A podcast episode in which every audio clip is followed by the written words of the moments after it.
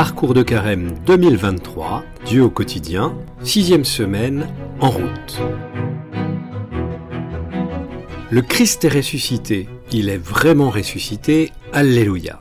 Chers amis, voilà que nous avons célébré Pâques, et comme le dit la bénédiction solennelle de la fête, il est fini le temps de la Passion. Nous voici dans cette période unique de l'octave de Pâques. En effet, pour les très grandes fêtes du calendrier liturgique, toute la semaine qui suit ne fait qu'un jour.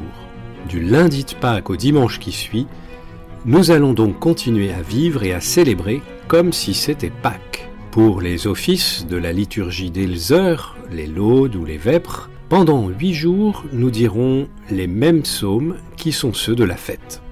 Et pendant tous ces jours, nous allons entendre les évangiles des apparitions de Jésus après la résurrection, comme pour insister, pour amplifier et nous permettre de mieux entrer dans l'étonnant mystère de cette résurrection, de cette mort qui est transformée en vie pour toujours, de cette absence qui devient présence éternelle. Oui, le Christ est vivant et il nous appelle à la vie. Dans le monde qui est le nôtre et dans les circonstances actuelles, ce message n'est pas toujours audible. Les jeunes générations, par exemple, sont, nous dit-on, marquées par l'éco-anxiété. Comment va évoluer notre planète si nous poursuivons son exploitation à outrance? Devant les changements, les évolutions rapides, tous les secteurs où nous pouvons avoir l'impression d'être impuissants, la peur peut nous être familière. Nous voyons bien comment elle est présente dans les résultats des élections partout en Europe où la séduction des solutions faciles et des discours simplistes favorise les extrémismes. Cette angoisse n'est pas absente d'ailleurs dans l'Église. Devant les évolutions sociales à juste titre préoccupantes, comme les questions de fin de vie actuellement en débat dans notre pays, comment réagir? En campant sur nos positions, pour ne pas dire en se retranchant derrière elles, quitte à ne plus être audible et à se renfermer dans une petite citadelle de pur, ou au contraire, par peur de déplaire, se fondre dans la masse, se taire et disparaître. On comprend qu'aucune des deux positions n'est la bonne.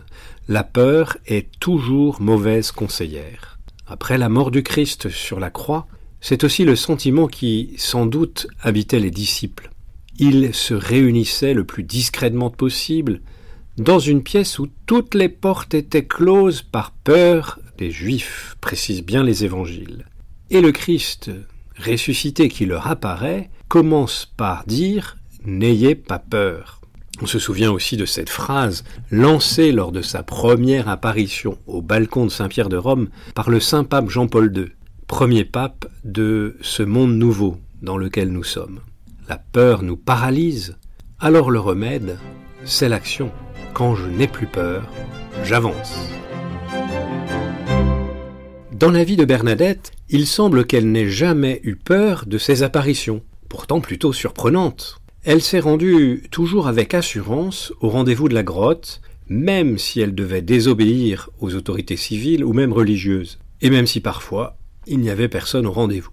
C'est aussi avec confiance qu'elle prend la route de Nevers, pour répondre à son appel à la vie religieuse chez ses sœurs qui l'ont aidé à vivre sa foi et qui l'ont préparé à la première communion.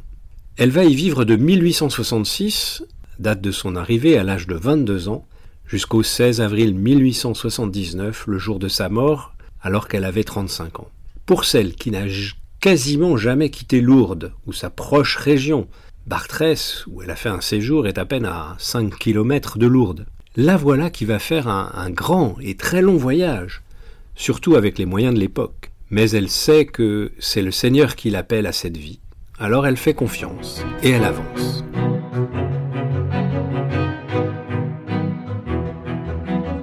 Ressusciter vient d'un mot grec, egeiro, que l'on peut traduire par se lever. Jésus, après sa mort ignominieuse sur la croix, est déposé au tombeau. Il est couché et enveloppé dans des linceuls. Mais quand les femmes vont de bon matin au tombeau, celui-ci est vide. Et la pierre où l'on avait déposé Jésus est vide, elle aussi. Toutes les représentations du Christ ressuscité le montrent debout dans une posture majestueuse, On n'imagine pas un Christ ressuscité allongé. Et d'ailleurs, la première indication qui est donnée aux femmes est de se déplacer. Il n'est pas ici, il est ressuscité. Lorsque les apôtres Pierre et Jean se rendent au tombeau vide, après avoir constaté l'absence, ils repartent. Il y a encore aussi, dans l'Évangile, cette apparition aux pèlerins, aux marcheurs donc d'Emmaüs. De quoi parliez-vous en chemin leur demande Jésus. Et c'est sur ce chemin qu'il leur explique toutes les Écritures.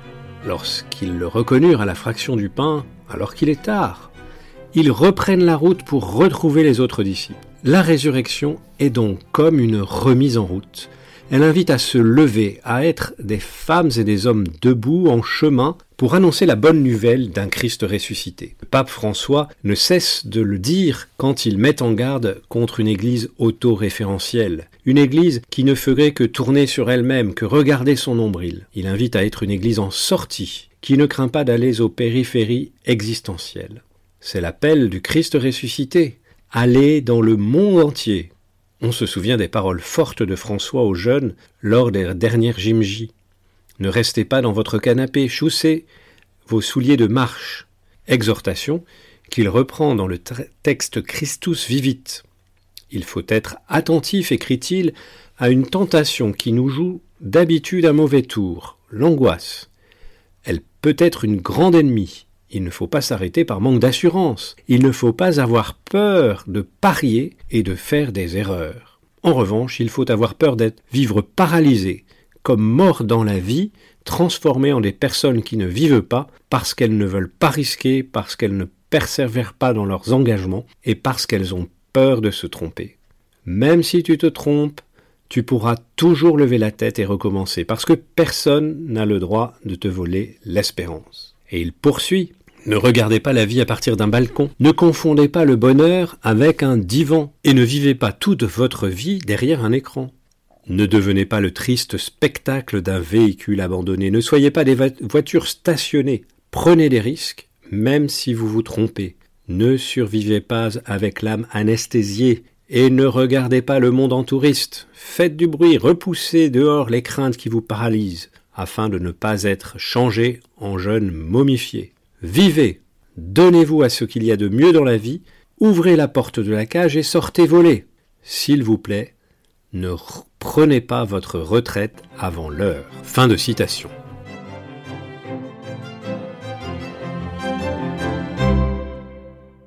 L'expérience quotidienne, qui me semble donc bien aller avec la résurrection, c'est la marche, le chemin, la route. Faire un ou plusieurs pas. Se lever, être debout. Bien sûr, et je l'ai dit dans de précédents épisodes, nous avons aussi besoin de repos. Mais un repos mérité. Le meilleur repos n'est-il pas celui que nous nous autorisons après avoir fait un effort? Le repos au sommet de la montagne, que l'on vient péniblement de gravir, ou le repos après une semaine de travail accompli. Bien sûr, certains, pour des raisons de santé, peuvent en être exclus, mais on peut aussi voyager en esprit, avoir l'esprit d'un marcheur, d'un pèlerin, avoir le sentiment de ne jamais être complètement arrivé. D'un matériau très lourd, comme l'est le plomb, le sculpteur Giacometti a su rendre un mouvement à son très célèbre Homme qui marche, voulant ainsi représenter ce qu'il jugeait comme être l'essentiel de l'être humain. Un autre artiste, écrivain, poète, décédé il y a quelque peu, Christian Baumin, a écrit un très beau petit livre sur le Christ qu'il a intitulé L'homme qui marche. Et il écrit ceci. Il va tête nue. La mort, le vent, l'injure, il reçoit tout de face, sans jamais ralentir son pas. À croire que ce qui le tourmente n'est rien, en regard de ce qu'il espère. À croire que la mort n'est guère plus qu'un vent de sable. À croire que vivre est comme il marche, sans fin.